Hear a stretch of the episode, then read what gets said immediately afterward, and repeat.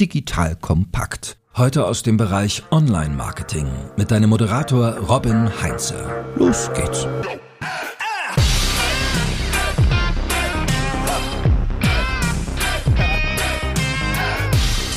Hallo und herzlich willkommen zu einer neuen Folge von The Art of Marketing von Digital Kompakt. Mein Name ist Robin Heinze, ich bin Mitgründer und Geschäftsführer der großartigen Online-Marketing-Agentur Morefire und heute ist der fünfte Tag der großen Content-Marketing-Reihe. Wieder an meiner Seite meine großartige Kollegin Nina. Nina, schön, dass du wieder dabei bist. Hallo Robin, schön wieder dabei zu sein. So, liebe Zuhörerinnen, lieber Zuhörer, in den vorherigen vier Episoden haben wir einen wilden Galopp durch das ganze Thema Content Marketing gemacht, von der Strategie über die einzelnen Formen von Content Marketing und wie du das Ganze dann umsetzt, wie du deine Zielgruppe erreichst, etc. Wenn du da noch nicht reingehört hast, dann sollten das auf jeden Fall die nächsten Podcasts in deiner Playlist sein, ganz sicher. Und in der heutigen Episode machen wir dann das große Finale, wo es dann darum geht, wie du aus Content auch Umsatz machst. Sprich, wie sorgst du dafür, dass Content Marketing bei dir der Umsatzmagnet wird? Denn, Nina, wenn wir ganz ehrlich sind, wir machen das Ganze ja nicht zum Spaß. Es macht zwar großen Spaß, Content Marketing zu betreiben, umzusetzen, aber wir wollen ja damit Geld verdienen. Unsere Kunden wollen darüber neue Kunden gewinnen. So. Und jetzt die Frage in deine Richtung. Was ist die Voraussetzung dafür, dass unsere Kunden das erreichen? Sprich, dass sie über Content Marketing neue Kunden gewinnen. Im Prinzip haben wir da so zwei Ansatzpunkte, die man im Bereich Content Marketing einfach wählen kann. So der erste Ansatzpunkt ist, dass ich mit meiner Marke in jeder Stufe der Customer Journey präsent bin. Das heißt, dadurch, dass ich die richtigen Antworten liefere, dass ich Kundinnen zur Seite stehe, stärke ich zum einen natürlich meine Markenwahrnehmung als auch meine Autorität in dem jeweiligen Segment. Und zum anderen geht es natürlich im Content Marketing auch in gewisser Weise darum, dass ich einfach Leads generiere, die ich dann durch die richtigen Inhalte im besten Fall am Ende des Kaufentscheidungsprozesses auch zum Kunden mache. Ja, genau. Der, der erste Themenaspekt, also so dieses, dass wir in jeder Stufe präsent sind mit den passenden Inhalten, sprich am Anfang des Kaufentscheidungsprozesses erstmal so die ersten Ideen liefern, die ersten Impulse liefern, die noch nicht so nah am Produkt dran sind und dann sukzessive zur Kaufentscheidung hinführen. Und je näher die potenziellen Kundinnen und Kunden an der Kaufentscheidung sind, umso konkreter auch produktbezogene Informationen zu liefern. So, das haben wir jetzt in den vorherigen Episoden schon sehr intensiv beleuchtet. Worauf ich dann heute mal das Augenmerk legen möchte, ist das ganze Thema, was du gerade jetzt als zweiten Ansatzpunkt genannt hast, das Thema Leads generieren.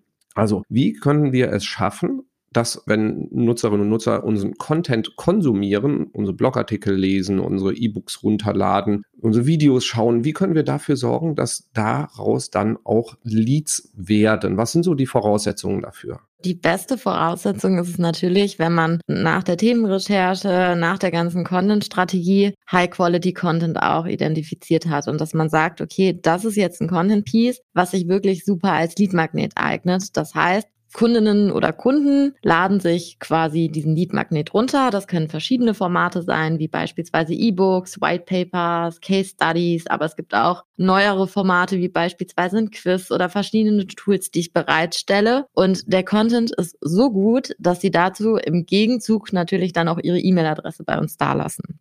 Nur dieses Thema E-Book gegen E-Mail-Adresse, das ist, wenn ich so in meine Online-Marketing-Zeit zurückdenke, das mache ich jetzt schon echt seit 15 Jahren. Funktioniert das noch immer? ja, es funktioniert noch immer mit der richtigen Zielgruppe. Das heißt, wenn ich natürlich eine Zielgruppe habe, für die E-Books immer noch relevant sind, dann funktioniert das. Da wären wir wieder beim Thema Entscheiderebene. Wenn ich natürlich jemanden auf Entscheiderebene habe, ist es natürlich schwierig, ein E-Book bereitzustellen, wenn einfach die Zeit fehlt, sich damit auseinanderzusetzen. Ne? Da helfen dann eher kürzere Formate wie beispielsweise auch eine Case Study oder ein White Paper, die zahlen- und faktenbasiert sind. Ich bin im B2B-Bereich, aber auch im B2C-Bereich sehe ich das sehr gerne. Bin ich ein totaler Fan auch von Checklisten und Vorlagen. Das ist vollkommen unterschätzt, weil wenn wir im Content-Marketing ja auch mit Kunden sprechen, dann ist man so, okay, dann mache ich jetzt irgendwie so ein 20 Seiten White Paper. Und so, nein, muss vielleicht gar nicht sein, sondern um erstmal so ein erstes Gefühl dafür zu kriegen oder auch um dann potenzielle Kunden näher an den Kauf heranzuführen, sind oft so Checklisten oder Vorlagen total gut geeignet. A, weil sie relativ simpel in der Erstellung ist und in den meisten Unternehmen liegen die passenden Inhalte dafür schon vor, weil Kolleginnen und Kollegen genau diese Checklisten bei sich auf dem Schreibtisch liegen haben. Man muss sie halt eben dann nur ins Corporate Design packen und veröffentlichen und dann halt zum Download bereitstellen oder auch Mustervorlagen, also wirklich kleine, charmante Arbeitshilfen, die ja eine schnelle Lösung für ein Problem auch darstellen. Und das heißt, ne, es muss nicht immer das E-Book sein, es muss nicht immer die Case Study sein, es können Entscheidungsvorlagen sein, Webinare hattest du auch angesprochen, Anleitungen, Quiz ist ein technisch größerer Aufwand, aber total cool, weil man da ja auch so einen geführten Prozess hat und die Leute sich so durch mehrere Sachen durchklicken und du in diesem Prozess total viel auch über die Zielgruppe erfahren kannst. Also so, das hatte ich bei unserem Kunden Greater gesehen, die da so einen Typenquiz machen. Was für ein Entscheidungstyp bist du? Glaube ich, hatten die so gemacht. Und darüber wissen die auch exakt, was das für eine Persona ist, wie die tickt und können halt eben daraufhin auch dann natürlich die Marketingmaßnahmen viel zielgenauer aussteuern im Nachhinein. Ja, definitiv. Und was auch immer mega gut ist, wenn man natürlich die Zeit dafür hat, die Ressourcen dafür hat, einfach eine Kombi. Ne? Also es kann ja auch, wenn ich eine operative Ebene beispielsweise anspreche, trotzdem das E-Book sein, was irgendwie am Ende noch so eine Checkliste hat oder in einem interaktiven Format, dass man wirklich ja, im E-Book selbst was reinschreiben kann, eine Checkliste hat zum Abhaken, ne? dass man das alles nochmal komprimiert dann auch zusammenfasst. Also erfahrungsgemäß funktioniert das auch immer sehr gut und ich glaube, da können wir auch aus eigener Erfahrung auch sprechen. Ja, was ich auch noch gerne empfehle, wir haben einige Kunden, die auch eine extrem hohe Expertise in ihrer Branche haben, wo zum Teil die Inhaber oder auch Führungskräfte totale Koryphäen in einem Segment sind und die halten dann Fachvorträge und dann zu sagen, so, wenn du den Vortrag gehalten hast, die Präsentation, das Handout zu deinem Vortrag, das ist wahnsinnig begehrt, auch bei Leuten, die noch nicht beim Vortrag waren. Das kannst du als Leadmagnet einsetzen. Das ist es wert und da lassen Leute ihren Datensatz dann da. Also die Frage ist immer, kann ich Content so schmackhaft präsentieren, dass die Leute sagen, okay, das ist es mir wert, dass ich meinen Datensatz dann auch da lasse. Und in den meisten Unternehmen ist da eine ganze Menge, liegt da rum in der Schublade, was man eigentlich nur so ein, ein ganzer Schatz, den man eigentlich nur heben muss. Jetzt haben wir tolle Leadmagneten gemacht, Nina. Die Leute sind total gierig darauf, das zu haben. Wenn sie denn davon erfahren, also ne, was mache ich, wenn ich den Leadmagnet online gestellt habe? Wie sorge ich dafür, dass die richtigen Leute da drauf kommen? Es gibt verschiedene Möglichkeiten. Ich würde mir am Anfang immer so ein bisschen anschauen, wo stehe ich eigentlich schon als Unternehmen. Das heißt, habe ich halt schon eine sehr starke organische Reichweite zum Beispiel, dass der Traffic über Organic auch schon reinkommen kann. Oder baue ich quasi das ganze Organische erstmal auf? Dann wäre so die Möglichkeit, dass man am Anfang beispielsweise Social Ads schaltet, Google Ads schaltet, Display Ads schaltet oder auch so ein bisschen in die Podcast-Werbung, wie wir das natürlich auch machen, über Spotify beispielsweise reingeht. Also das wären so die Möglichkeiten. Und perspektivisch gesehen ist es immer dann auch sinnvoll, wirklich den organischen Traffic nachhaltig aufzubauen, dass es dann so eine Kombi wird aus Paid Media als auch über den organischen Traffic. Ja, also genau, wenn wir jetzt so eine Unterscheidung zwischen B2B, B2C machen, was wir sehr, sehr gut sehen, ist auch, du musst ja Lead-Magneten auf irgendeiner Landingpage oder so auch anbieten. Und wenn Unternehmen sagen, boah, ich habe noch gar keine Landingpage, dann bin ich im B2B-Bereich ein Riesenfan von LinkedIn Lead Ads, wo du dann innerhalb von LinkedIn dann quasi den Datensatz auch runterladen kannst, beziehungsweise die, die Leute sich innerhalb von LinkedIn dann den Lead-Magneten sichern können und die Daten dann automatisiert an dich übergehen. Das heißt, du brauchst gar keine Landingpage oder sowas dann bereitstellen, musst halt dafür sorgen, dass der Datensatz dann auch bei dir im CRM landet. Wenn du eine Landingpage hast, dann bietet sich Google Ads an, insbesondere so, so Upper Funnel Keywords finde ich da auch immer ganz spannend. Also das heißt, wenn die Leute nicht gerade nach einem Lieferanten suchen, sondern eher nach einer Problemlösung, dann zu sagen, so hier, guck mal, hier ist das E-Book mit der Problemlösung oder die Schritt-für-Schritt-Anleitung. Das funktioniert sehr, sehr gut dann so in, sag ich mal, Upper Funnel oder im mittleren Bereich, also so in diesen Vorentscheidungsphasen.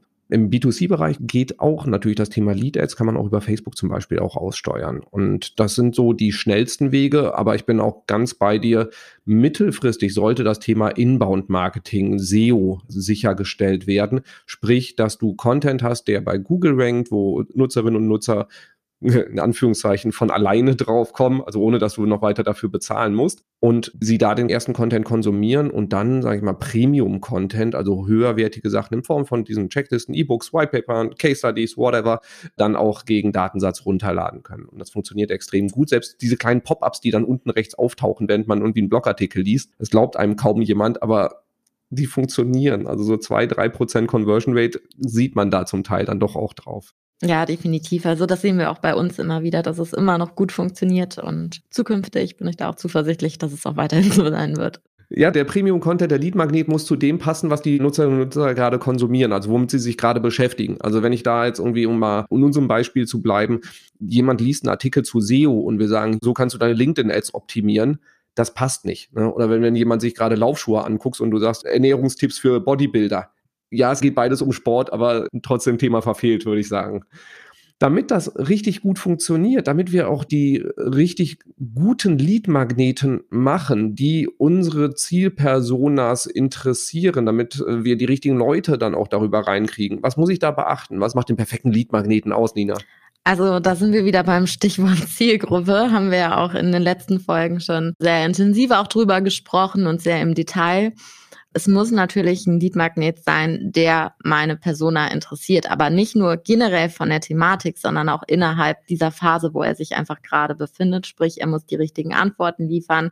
Er muss einfach so ein Problemlöser sein. Wir möchten irgendwie im Content Marketing keinen Produktpitch haben oder einen Leadmagneten bereitstellen, der 40 Seiten lang über unser Produkt berichtet und wie gut wir sind und was wir können, sondern wir müssen ihm einfach mit unserem Produkt als Problemlöser zur Seite Seite stehen. Und ich glaube, das ist so das Wichtigste mit auch beim Lead-Magneten. Ja, also diese Produktpitches, ich sehe es auch immer wieder. Also ich schaue mir einfach auch aus Neugier ganz, ganz viele andere Lead-Magneten an, auch von äh, Softwareunternehmen etc. Und insbesondere Softwareunternehmen neigen dazu, sehr, sehr schnell, sehr produktlastig zu werden. So hier irgendwie ein, zwei Basic-Tipps und dann kommt der Produktpitch und kauf es. Es ist sehr gut. Es ist sehr, sehr gut. Kauf es bitte. So und ja, es ist schade, weil du verpasst eine Chance, wenn du nachher, wie du es auch beschrieben hast, du hast super Inhalte und zeigst, wie das in Kombination mit dem Produkt dann auch eine Lösung sein kann, hast aber vorher auch Inhalte geliefert, die hilfreich sind, auch wenn du nicht das Produkt kaufst, dann passt das deutlich besser.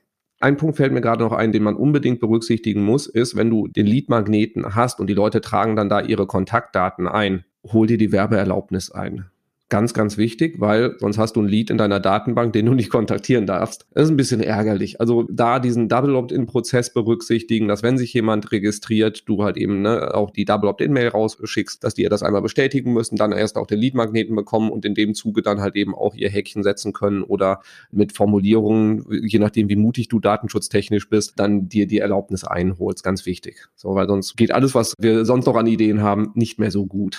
Dann haben wir den Lead reingeholt. Datenschutzrechtlich natürlich total konform. Das ist natürlich kein Datenschutz-Podcast hier, aber wenn ihr da Fragen zu habt, haben wir auch Experten an unserer Seite stehen, die euch da dann sinnvoll beraten können, wie ihr den Datensatz einholt. Dann noch die Frage, welche Daten sollte ich abfragen? Also soll ich dann irgendwie nur die E-Mail-Adresse abfragen oder soll ich dann alles von Geburtsdatum über Alter der Kinder bis hin zu Hobbys abfragen? Was ist so deine Empfehlung?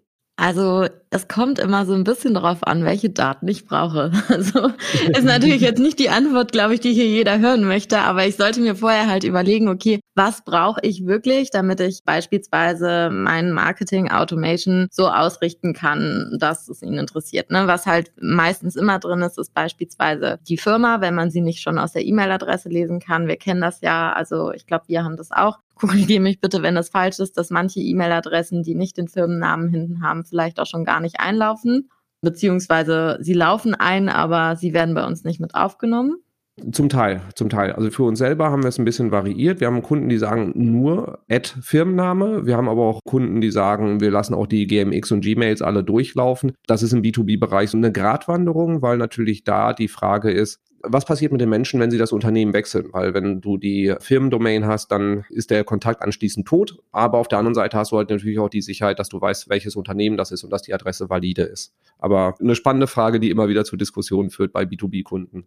Genau. Also tendenziell würde ich eigentlich sagen, so viel wie möglich, so wenig, nee, ja, doch, ich kann es auswendig, weil das die Kinderärztin von meinem Sohn immer gesagt hat, wenn es um Medikamente ging. So viel wie nötig, so wenig wie möglich. So, genau, und, und das wäre, glaube ich, auch hier die passende Antwort. Ja, das ist, glaube ich, so der perfekte Ansatz, weil es bringt halt auch nichts, ein Riesenformular zu haben, wo derjenige oder diejenige wirklich zehn Minuten damit beschäftigt ist, die Daten einfach auszufüllen sondern primär geht es darum, welche Daten brauche ich. Ne? Also ist es wirklich das Unternehmen, vor allem auch die Position, damit wir natürlich diese Formatentscheidungen wieder treffen können und so weiter und so fort. Ja, wir kennen es aus dem B2C-Bereich. Da sollte man wirklich extrem vorsichtig sein, weil die Leute da sehr sensibel sind. E-Mail-Adresse kann schon reichen, einfach, dass ihr die Rechtfertigung habt, da auch Mails zu schicken. Und vielleicht sogar auch wirklich Anrede, Vorname, Nachname irgendwie verzichten. Vielleicht auch nur den Vornamen abfragen, wenn ihr eh in den Mails hinten raus duzt. Also das wirklich so knapp wie möglich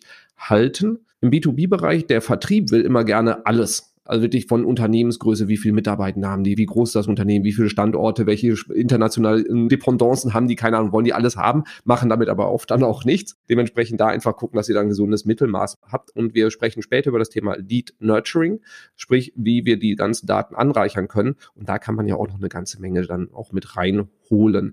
Noch ein Hinweis, genau, du hattest vorhin das Thema Free-Mail-Adressen, also die Gmails, GMX, Web.de's dieser Welt. Wo ich aufpassen würde, wäre das Thema Trash-Mail-Adressen. Es gibt so 10minutemail.com oder sowas, wo du dir so eine E-Mail-Adresse anlegen kannst, die dann einfach nur genau dafür da ist, diesen Double-Opt-in-Prozess einmal durchzuspielen. Da ist so ein kleiner Tipp von uns. Es gibt freie Listen, wo du diese ganzen Domains, die damit zusammenhängen, runterladen kannst und die einfach in deinem E-Mail-System hinterlegen. Das heißt, wenn jemand von so einer E-Mail-Adresse aus dann die Sachen runterladen will, könnt ihr die entweder gewähren lassen oder ihr schickt den halt eben statt des Lead-Magneten dann eine charmante Mail, so, hey, cool, dass du äh, Trash-Mail-Adressen kennst. Wir löschen jetzt mal deine E-Mail-Adresse, so wie du unsere Daten gelöscht hättest. Und dann entsprechend halt eben die Leute dazu nötigen, eine vernünftige E-Mail-Adresse anzugeben. So, das nur so als Hinweis, dass ihr diese Trash-Mail-Adressen nicht bei euch in die Datenbank reinbekommt, weil die werden nicht dafür sorgen, dass ihr gerade einen sehr guten Spam-Score habt, wenn ihr dann anschließend das E-Mail-Marketing macht. Kleiner Exkurs zum Thema Datengenerierung. Genau, vielleicht hier auch nochmal als Anmerkung, wenn es ums Thema Formulare geht, auch vielleicht aus UX-Sicht. Wir sehen das ja auch häufig, dass viele Daten abgefragt werden. Damit es aber nicht so viel aussieht, wird das Formular dann über vier Schritte irgendwie getrennt. Also auch nochmal wirklich am besten schlank halten im ersten Schritt und nicht dann irgendwie, wenn ich trotzdem wahnsinnig viele Daten abfrage, das über vier Schritte oder vier Formulare dann abfrage, weil da natürlich auch eine große Abbruchsquote im Zweifel sein wird, spätestens nach dem dritten weiter. Da machen wir noch einen Exkurs zum Thema Formulare und es gibt auch noch dann die progressiven Formulare, sprich, dass wenn ihr Leute habt, die zum ersten Mal zu euch kommen, einen Lead-Magneten runterladen, sagen wir mal ein E-Book, ihr macht anschließend Follow-up-Mails und bietet dann zum Beispiel, hier kannst du dich für ein Webinar anmelden. Dann braucht ihr ja nicht die gleichen Daten wieder abfragen, die ihr schon habt, sprich E-Mail-Adresse kennt ihr schon, Anrede, Vorname, Nachname kennt ihr vielleicht schon, Firmennamen kennt ihr schon. Dann könnt ihr das Formular, je nachdem, welche Tools ihr im Einsatz habt, automatisch so anpassen, dass dann nur Daten abgefragt werden, die ihr noch nicht kennt und könnt dadurch dann immer weiter mehr über diesen Lead lernen. Das sind Daten, die liebt der Vertrieb. Und wir sehen, dass wir trotzdem eine extrem große Conversion Rate auf diese Formulare haben. Und du kannst dann so sukzessive den Lead ein bisschen besser kennenlernen. Dadurch, dass die dich ein bisschen besser kennen, sind sie auch deutlich auskunftsfreudiger, was die Daten angeht. Jetzt aber genug über Formulare und Daten, oder? So. Jetzt gucken wir doch mal. Wie gehen wir weiter vor? Also, das heißt, wir haben den Lead reingeholt über ein großartig optimiertes Formular. Der Lead, wie du es schon so schön beschrieben hast, oder der Content des Lead-Magneten muss zu der Zielpersona passen, sprich für Entscheider eher knappe Sachen, für die operative Ebene eher tiefergehende Sachen, im B2C-Bereich auch entsprechend zu überlegen, was hat die Person im Kopf, wie entscheidet sie und dann zu gucken, dass man etwas liefert, was einen großartigen Mehrwert hat. So, wie werden dann jetzt aus diesen Leads auch Kunden? Also Stichwort Marketing Automation auch. Das heißt, wir bespielen quasi automatisiert unsere Kunden mit weiteren Inhalten. Der Vorteil, den wir haben, ist beispielsweise auch das Lead Nurturing. Das heißt, ich kann das Verhalten genau tracken auch beispielsweise und weiß natürlich, ich kenne seine Interessen, ich kann die Inhalte ausspielen, die ihn interessieren. Wenn wir ihn auch einmal quasi bei uns auf der Seite haben, wissen wir natürlich auch genau, welche Seiten schaut er sich beispielsweise nochmal an und können da natürlich auch, wenn wir in die Richtung Lead Scoring gehen, Punkte vergeben, um dann auch zu wissen, wie verhält er sich und in welcher oder in welchem Lifecycle befindet er sich gerade, in welchem Status. Und wir müssen weiterhin guten Content liefern. Es bringt wirklich nichts, irgendwie einen High-Quality-Content zu haben als Lead-Magneten und danach bespielen wir ihn mit weiteren Inhalten, die qualitativ einfach nicht gut sind und die ihn auch nicht interessieren, die nicht richtig aufbereitet sind. Da verlieren wir ihn halt mit. Also das heißt, wir bauen quasi Workflows auf und E-Mail-Ketten und und können halt die Personen den Interessengebieten zuordnen und sie so quasi über E-Mail-Marketing weiterhin bespielen. In den E-Mails selbst können wir wirklich zu weiteren Content-Inhalten verlinken und können sein Verhalten halt beobachten, bis wir ihn vielleicht auch mal persönlich ansprechen, weil wir sagen, okay, er ist jetzt in einer Phase, wo er sich wirklich für Preislisten beispielsweise bei uns interessiert, sich die Teamseiten vielleicht auch häufig anguckt und dass wir ihn einfach mal persönlich ansprechen. Genau. E-Mail-Marketing ist da so das einfachste Mittel oder das naheliegendste Mittel, das das populärste, weil halt jeder E-Mail-Kontakt uns kaum zusätzliches Geld kostet. Also das Versenden einer E-Mail ist ja nahezu kostenlos. Und dann hätten wir halt eben auch noch andere Alternativen, die wir damit andocken können. Sprich, wir können auch die Leute retargeten. Das heißt, wir wissen, dass sie auf einer Preisübersichtsseite waren und sie dann mit Displaywerbung dezent verfolgen, um auch da wieder den richtigen Impulsen dafür zu sorgen, dass sie auf die nächste Stufe im Kaufentscheidungsprozess kommen. Oder sie kommen auf die Webseite zurück, schauen sich zum Beispiel nochmal eine Produktdetailseite an, dass dann ein Pop-up kommt mit einem Chatfenster und du diese Leute, die offenbar relativ kurz vor dem Kauf stehen, versuchst sehr gezielt anzusprechen. E-Mail-Marketing ist das einfachste Mittel, aber auch in anderen Kategorien denken, sogar hin bis zu Offline-Maßnahmen. Das heißt, wenn du siehst, dass eine Person sehr intensiv mit deinen Inhalten interagiert, du bist ein Online-Shop, schick den doch mal einfach eine Postkarte mit einem Gutscheincode kompletter Medienbruch, aber vielleicht haben Online-Impulse bisher nicht gewirkt. Dann setzt man Offline-Impuls dazu, wenn du natürlich vorher die Daten von der Person entsprechend hast und dann auch solche Sachen rausschicken kannst. Oder im B2B-Bereich schicken wir Pre-Sales los, die sollen mal zum Hörer greifen und mal nachfassen, ob da vielleicht ein Bedarf besteht und da demnächst vielleicht eine Ausschreibung stattfindet etc. Es wäre ja ein Drama, wenn ihr tollen Content geliefert habt, der aber dann nicht dann irgendwie zu einer Anfrage wird. So, das ist also dieses ominöse Lead Nurturing. Und Marketing Automation, hast du ja schon angesprochen, also ich liebe dieses Thema. Nur, was mich halt eben stört, so auch insbesondere bei Diskussionen auf LinkedIn, ist immer so dieses, wir schubsen die Leute durch einen Funnel durch und am Ende kaufen sie. Was hältst du von dieser Idee? Ja, nicht so viel.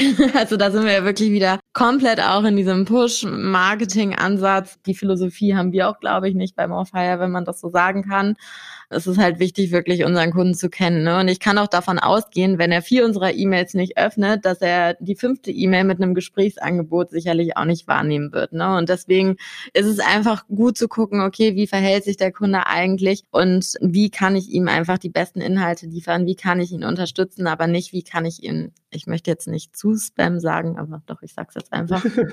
ja, genau. Also nicht so viel, aber ich denke, du auch nicht. Nee, es geht mir ähnlich. War ein total witziger Dialog, den ich mal hatte. Und da hatte jemand geschrieben, so, boah, ich wurde hier von einem hart gefunnelt. Da fand ich schon äh, passend als Bezeichnung. Also diese Vorstellung Funnel, also so ein Trichter. Wir kippen oben die Leute rein und beballern sie so lange mit E-Mails, bis sie dann unten kaufen, sukzessive immer die gleichen aufeinander aufbauenden Inhalte rausschicken. Das ist eine lustige Idee. Das mag an manchen Stellen auch funktionieren, widerspiegelt aber nicht die Realität von einer Customer Journey, von einem Kaufentscheidungsprozess. Wir benutzen zwar auch gerne das Wort Funnel. Ich finde, es ist eine schöne Vereinfachung, dass man einfach hat, äh, so diese Trichter-Idee. Wir haben eine große Zielgruppe und bespielen die mit Inhalten und die erreichten Leute werden sukzessive weniger, weil sie immer wieder an manchen Stellen aussteigen. So, die Idee finde ich okay, aber die Idee, dass man Leute da durchschießt und sie am Ende unten kaufen, finde ich ein bisschen naiv bis absurd sondern es geht darum, wie du schon gesagt hast, gute Inhalte zu liefern, Angebote zu liefern, zur Interaktion Mehrwert liefern und zu gucken, auf welche Inhalte reagieren sie, dann entsprechend auch wieder passende andere Inhalte auszusteuern und mit einem Lead Scoring zu arbeiten, sprich Punkte zu vergeben, wenn jemand reges Interesse zeigt dann geht der Score hoch und wenn dann bestimmte Schwelle überschreitet, dann vielleicht halt wirklich so die Postkarte rauszuschicken mit dem Discount-Code oder dem Pre-Sales rauszuschicken im B2B-Bereich. Und da geht es wirklich darum, bau Inhalte in deine Marketing-Automation ein, wo du diesen Mehrwert lieferst. Sei nicht zu aggressiv, Abstand von drei, vier, fünf, sechs, sieben Tagen pro Mail, einfach mal ausprobieren, was da gut funktioniert und noch eine Empfehlung, in diesen Strecken sehr starke Klickanreize bieten. Das heißt, wenn zum Beispiel jemand über ein Webinar reingekommen ist, als Follow-up drei, vier, fünf Tage später, eine Checkliste rauszuschicken. So, hey, du hast ja das Webinar angeschaut, ich hoffe, da waren wertvolle Inhalte drin. Hier übrigens noch eine Checkliste, mit der unsere Experten arbeiten. Vielleicht hilft sie dir ja auch. Lad die mal runter. Solche Sachen zu machen, hilft total und da auch dann Medienwechsel zu machen. Ne? Also vom Webinar zur Checkliste, vom E-Book zum Video hin oder mal eine Podcast-Folge schicken, einfach die richtigen Impulse liefern.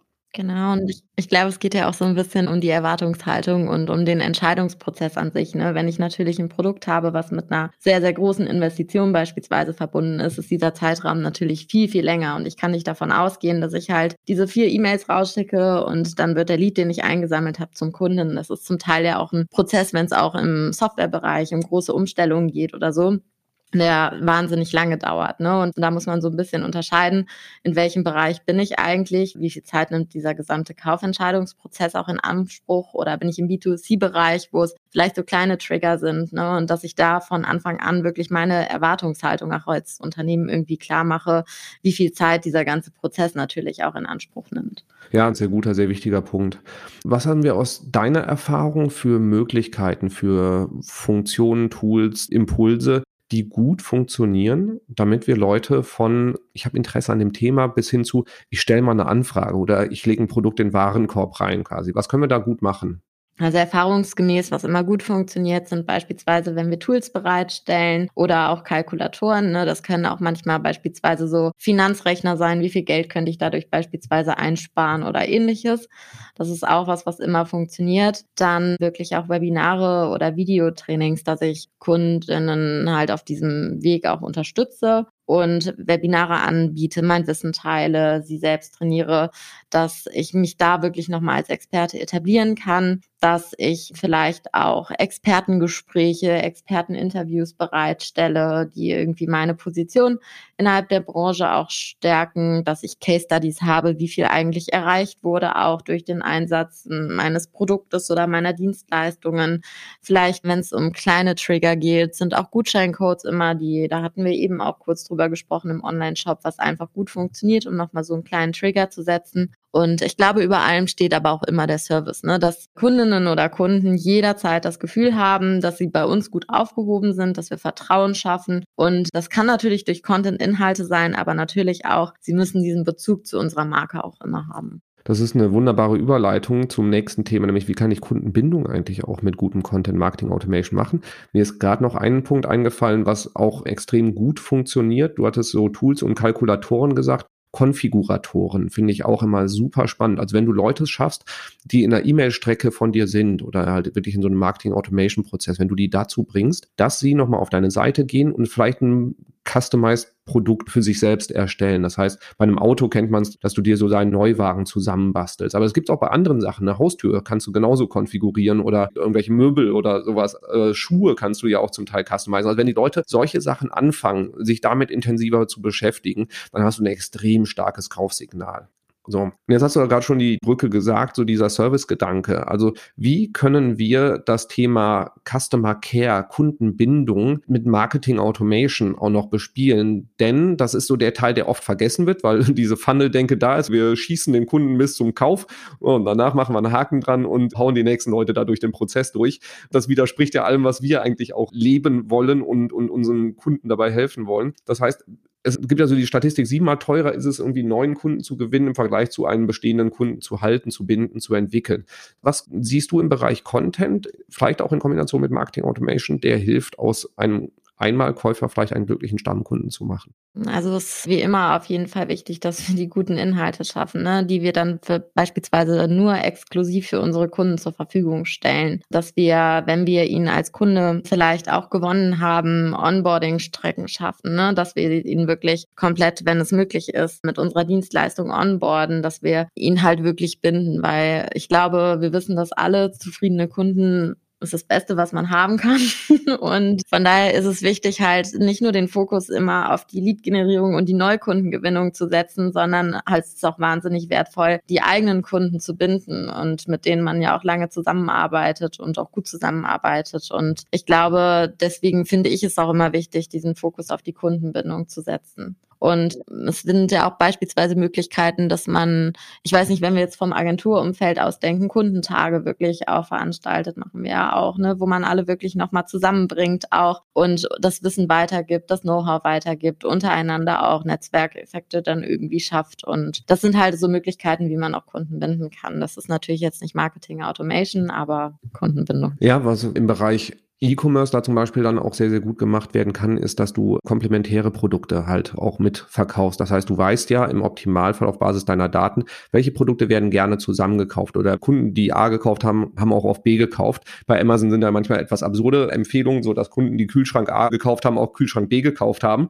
Aber du hast ja hoffentlich da etwas bessere Korrelationen bei dir, sodass du dann entsprechend auch die ergänzenden Produkte mit empfehlen kannst später und die am besten dann vielleicht auch irgendwie nochmal irgendwie besonders pusht, die Vorteile vielleicht von der Kombination hervorhebst. Ganz wichtig ist, dass deine Bestandskunden dass die das Gefühl haben, dass sie besser behandelt werden als Neukunden. Das ist ja im Mobilfunkbereich kennt ja jeder das Gegenteil. Du hast das Gefühl, wenn du einen laufenden Vertrag hast, bist du der Depp, wenn du den nicht kündigst. Und nur die, die kündigen, die werden gut behandelt und Neukunden werden gut behandelt und Bestandskunden müssen irgendwie mit ihrem alten Tarif noch, der sündhaft teuer ist und nichts kann, ja, zu, zufrieden sein. Und du solltest das Gegenteil machen. Sprich, auf Basis der Daten, die du über die Kunden hast, auch automatisiert Empfehlungen, Ergänzungen raushauen, dass sie das Gefühl haben, okay, ich werde hier irgendwie besonders gut behandelt, mit, vielleicht auch mit Rabatten arbeiten etc. Im Bereich B2B Genau, Training-Session so. Wie komme ich in diese Anwendung der Software? Wie komme ich da weiter? Vielleicht Einladung zu User Groups, dass du da halt eben sagst, so, wir haben jetzt bestimmte Content-Formate, wo sich Nutzerinnen und Nutzer von meiner Software untereinander austauschen können. Also so eine Mischung aus Selbsthilfegruppe und für dich halt eben dann auch direkt super viel Lerneffekt, welche Fragen stellen die. Also da einfach überlegen, welchen Mehrwert kann ich bieten, damit meine Kunden ein besseres Erlebnis haben. Und natürlich kannst du das auch kombinieren dann mit weiteren Empfehlungen und Produktverkäufen, sollte aber wie immer beim Content Marketing der, sag ich mal, der Side-Effekt sein und nicht das primäre Ziel, einfach nochmal obendrauf was zu verkaufen.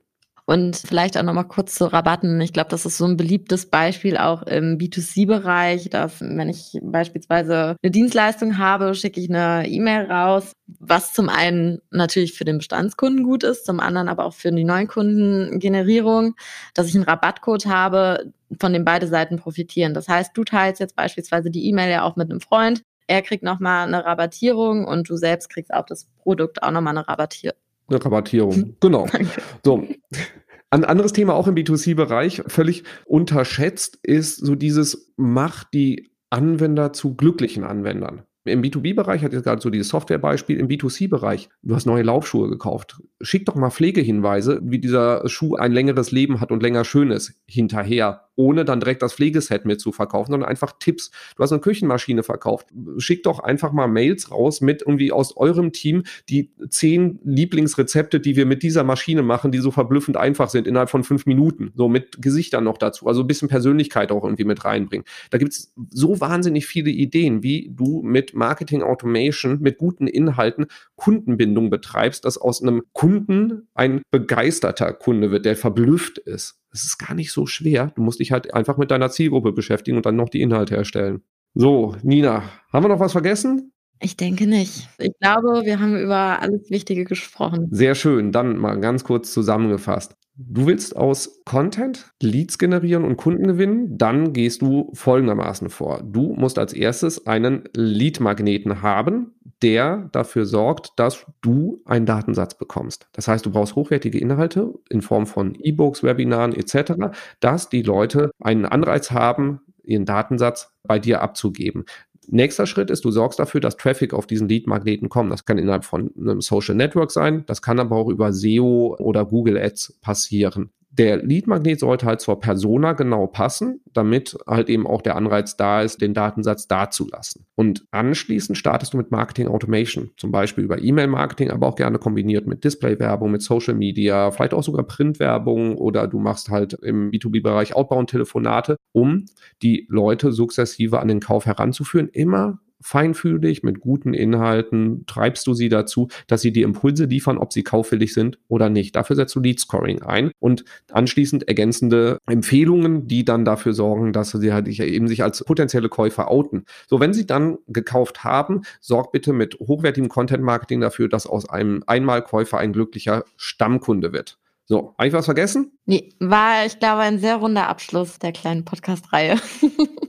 Sehr schön. Nina, dann dir vielen Dank. Dir, liebe Zuhörerinnen, lieber Zuhörer, vielen Dank fürs Zuhören. Wenn du nicht alle Folgen gehört hast, dann skip nochmal zurück in der Playlist und guck, dass du die anderen Episoden auch hörst. Und vor allem zwei Bitten.